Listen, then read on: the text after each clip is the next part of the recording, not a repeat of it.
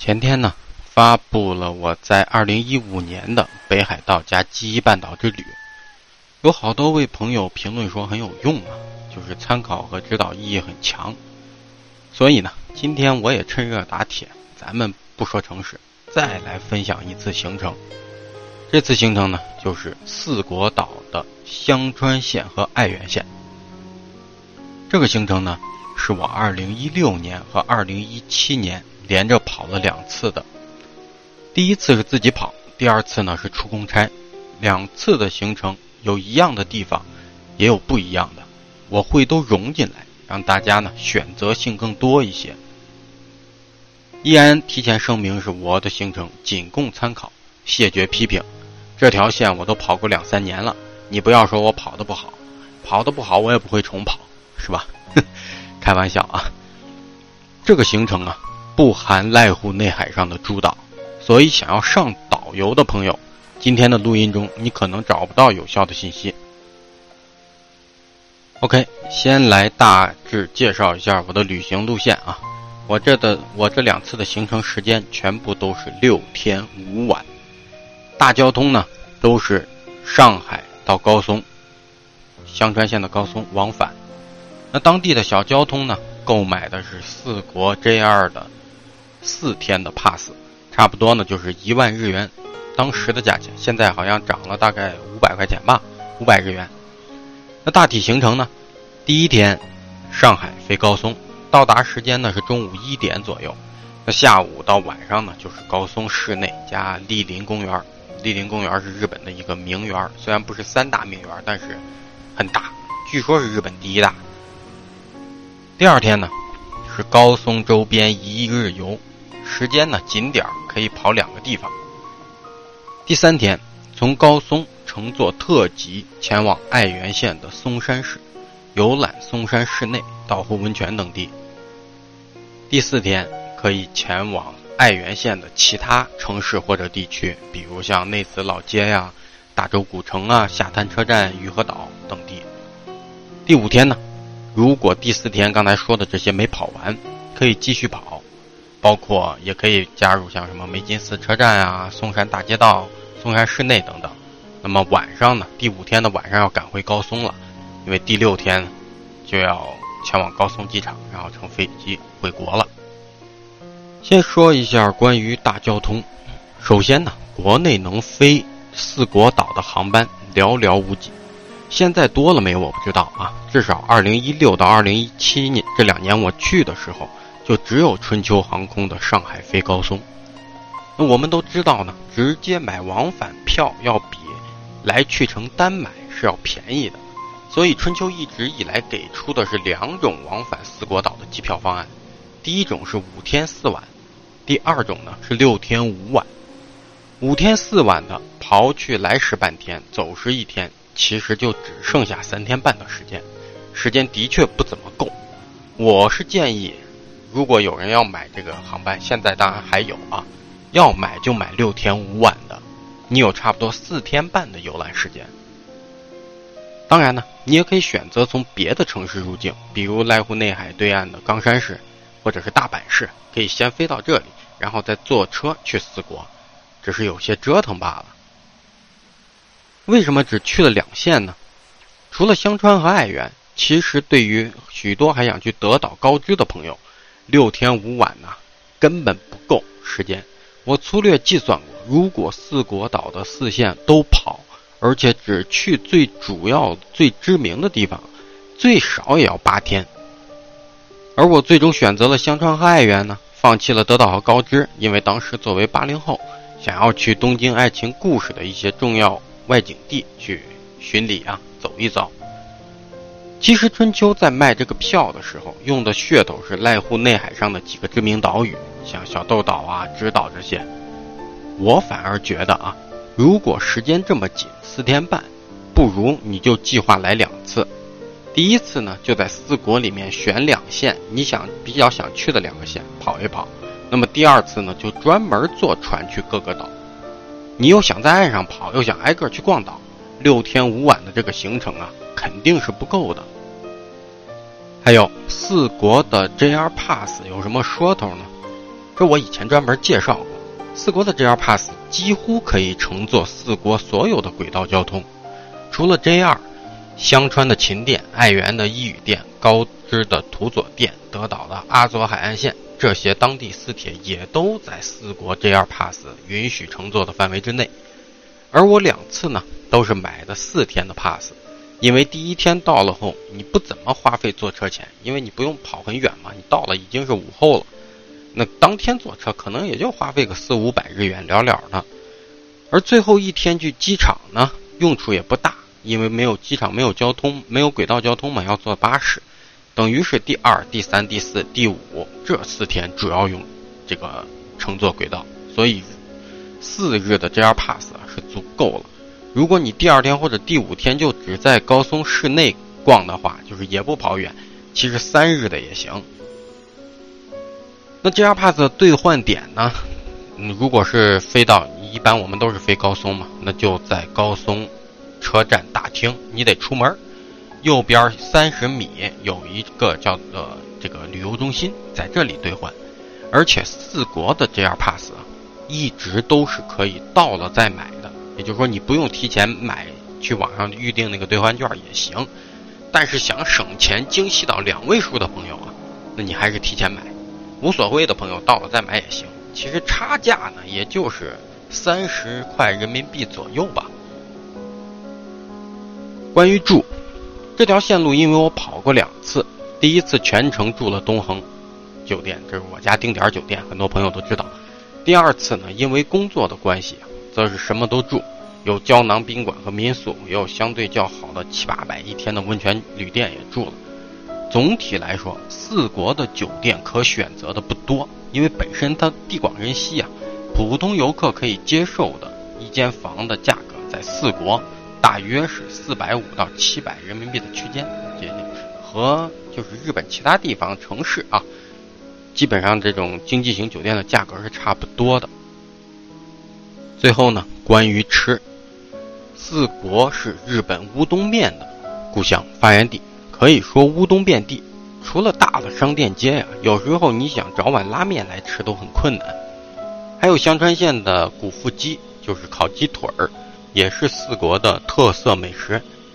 除此之外呢，四座首府，你像松山、高松、德岛、高知，他们的市中心的商店街区啊，吃的还是比较丰富的。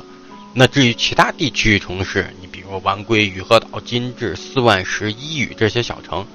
那各位想找吃的，你就只有自求多福了。OK，因为今天用的电脑不好，没有绘图软件，所以我就简要呢，就是就着谷歌地图圈一些普，就是很粗糙的圈啊，就着这个图这些图放在图文介绍里，就着这些和大家说一下我这几天安排的行程。第一天，上海到高松，中午十二点整的时候到达高松，就是春秋的航班。高松空港啊，很小一点，从机场开到高松站需要半个小时。我两次基本上都是下了飞机稍事休息呢，大巴上大巴，然后直接就坐到高松站了。到高松站的时间差不多就是一点三十以后中午。也就是说呢，再从酒店放下行李，吃过简单吃个午饭吧，到天黑一直到没公交，就差不多晚上九点左右的这时间吧，我们有五六个小时左右的游玩时间。所以这个时候就不建议跑太远了，在高松市内啊逛一逛即可。啊比如今天图文介绍中的图一，呃，那个什么，我贴的这个我的行程图不算啊，就是我标的有图一、图二、图三、图四。这个图一中，红圈内的高松片园町到瓦町商店街区，这里是号称日本面积最大最大的商店街区。开门的店家呀还是不少的，晚上也很热闹，可以逛一逛。又或者图下方黄圈的莅林公园，这是个日本名园。一般购买春秋航空的往返票啊，春秋航空都会送你莅林公园的门票。因为买过三次，送了我三次，我到现在还有一张还是两张莅林公园的门票没有用呢，在在家搁扔着。所以要去的小伙伴最好是在酒店办理了入住后，趁着。天还亮，马上就去莅林公园，因为莅林公园很大，你逛一趟最少也要两个小时。商店街你晚上回来逛也可以，那莅林公园天黑就没什么看头了。至于前往莅林公园，坐秦平电铁即可。有一站呢，就叫莅林公园，出站步行五分钟就到。再或者呢，你也不想去逛这个名园，也不想买买买，蓝圈内呢，图一的蓝圈内，高松站、高松港、高松城都在这里。坐在港口边看看濑户内海的夕阳也可以。而且高松站旁边有一个雕塑和一组灯塔，那个灯塔据说晚上天黑以后。通体这个红颜色非常漂亮，也可以跑去看看，但有点远啊，它往海上延伸了很很远。总之呢，四国岛既没有 BIC，也没有奥特莱斯和 LOX 这一类大型的连锁免税商场，所以呢，逛逛小店即可。当天，第二天，那么推荐呢高松市内或者周边。第二天能去的地方相对就多了。基本上整个香川县知名的地方啊，我都在图二中画画了范围，给做了标注。那熨斗我个人比较推荐的呢，是红圈内的秦平町。那金刀比罗宫坐落在这里。金刀比罗宫是日本比较少见的那种气势恢宏的名山大社，当然要爬山，但是也不高啊，两千级台阶吧。嗯，跟爬泰山、爬华山比起来，简直是小儿科啊。我当年是扛着我儿子四十斤，我扛上去的，所以说呢，我不觉得怎么累，怎么高。此外呢，我们还可以去蓝圈内的丸龟市，这里有日本十二古天守之一的丸龟城，那么还可以吃呢刚才说到的四国岛的特色美食，就是古腹鸡。虽然在高松商店街里面也有很多家卖这个古腹鸡的，但据说丸龟的有几家，那么两家吧，这个古腹鸡啊是最好吃、最有名的。那我在丸龟吃过，但我没在其他地方吃过，所以呢也不好比较。丸龟市和金刀比罗宫啊，其实你时间紧点是可以在一天内搞定的。当然你不能出门太晚，怎么着九点之前也要出门了。其次，我们还可以去到右上图二中右上角的乌岛，这里是平原河站的古战场。乌岛不是岛，它是一个半岛。那么站在乌岛山顶啊，你可以鸟瞰整个高松市和濑户内海。山顶呢也有一些观光地，不过提前告诉各位的是，乌岛的山顶啊是一个大坟场，所以说有时候天不好，或者是你一个人的话害怕的，不要去。最后呢，如果你真的想上岛，又不想在直岛和小豆岛浪费一天，那么你可以考虑图二中黑圈我画的楠木岛和女木岛。女木岛呢，就是桃太郎打鬼的那个岛，上面有一些这个濑户内艺术展的艺术品。山顶呢也有一个大洞窟，里面是桃太郎主题的一些东西。这个岛呢是距离高松站最近的，距离高松市吧最近的一个岛，乘船二十分钟就到了。那楠木岛呢，比女木岛要大一些，但是它可以有卖这种，就是你先坐船到女木岛，然后再坐船到楠木岛，最后再从楠木岛坐船回来，有这种联票卖，也可以考虑去买。一天内呢，基本上跑下来也是没什么问题的。然后呢，乌岛和女木岛、楠木岛啊都不太好去，乌岛要坐电车再转巴士才能上山，山顶呢还有相当一段路要走，来回的话可能得走一公里多吧。然后两个岛呢，渡轮班次大约就是差不多两个小时一班，所以各位要去的话得斟酌时间。OK，下面说第三天，第三天干嘛？从高松香川的高松到爱媛的松山。高松到松山的特急列车呀，大约就是三小时不到。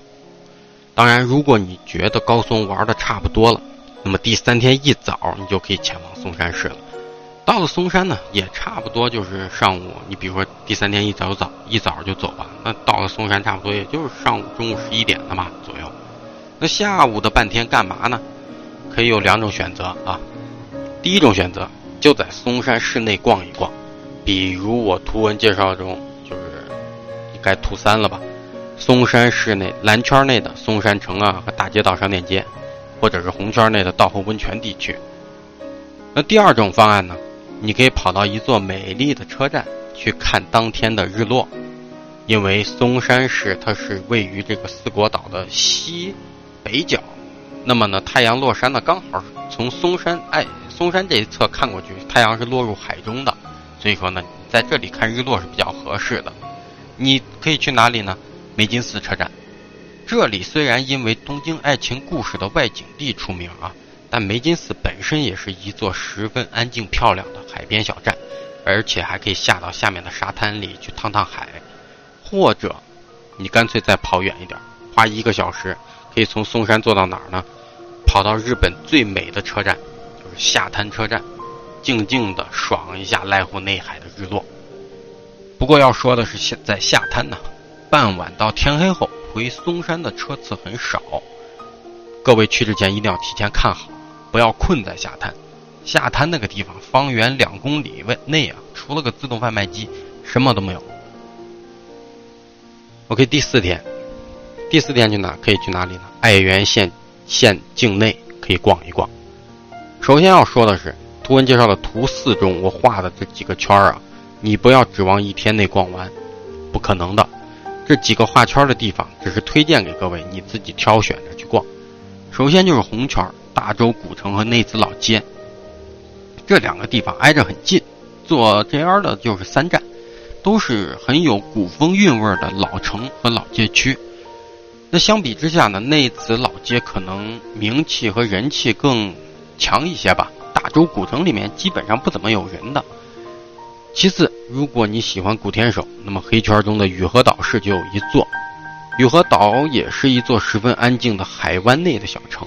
这里呢有个特色就是斗牛，以前介绍过。如果能赶上，你刚好你去的时候有他们，他们斗牛赛事一年是五次吧。如果你去的时候刚好能够赶上看斗牛，那看一场绝对不虚此行。此外，黄圈内就是刚才说的下滩车站的所在地。最后，如果你刚好和我一样是一个东爱的死忠粉，那想就想去看一下那两个人的学校和刻着名字的柱子，请在松山市内坐巴士前往蓝圈内的九万高原町。一个多小时的车程，班次十分稀少，一天大概就那么三四班吧，最多不超过五班，所以一定三思而后行。上面的这些呢，雨河岛市加下滩车站，或者是大洲加内子老街，或者大洲内子老街二选一加下滩车站，这三种选择呀，可以在一天内跑完。所以看似地方不多，其实时间呢都浪费在路上。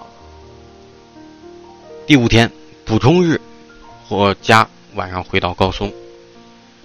到了爱媛后呢，上述的这些地方，像松山城、道后温泉、大街道商店街、梅津寺、雨河岛市、大洲市、内子老街这些地方，如果你都要跑啊，估计两天都勉勉强强。所以第五天是可以有针对性的去一到两个你最想去的，那么多花时间在这些地方逗留一下、体验一下、玩一玩。那包括四。呃，这个四国岛的第五大城爱媛县的金治市，有兴趣的朋友也可以回城的时候去逛一逛。最后呢，个人建议啊，在第五天的傍晚或者晚上就要坐特急回到松山了，毕竟将近三个小时的车程不算不算近的距离。第六天一早呢，赶路还有些折腾，而且因为要赶飞机嘛，头天晚上还是尽量靠近机场住，比较保险一些。OK。以上就是我前两年在四国跑过的线路，那么希望呢能够帮助到准备去的小伙伴们，同样呢能够给你们一些参考和借鉴。最后补充一点高松空港的信息啊，刚好最近有两位朋友问过，高松机场有没有免税店？高松机场虽然很小啊，里边也有免税店，不大，总共也就是个三五十平吧。基本上我们常见的像什么巧克力啊、香烟啊什么的也都有的卖。OK。今天呢就说这么多，咱们下个礼拜接着介绍城市。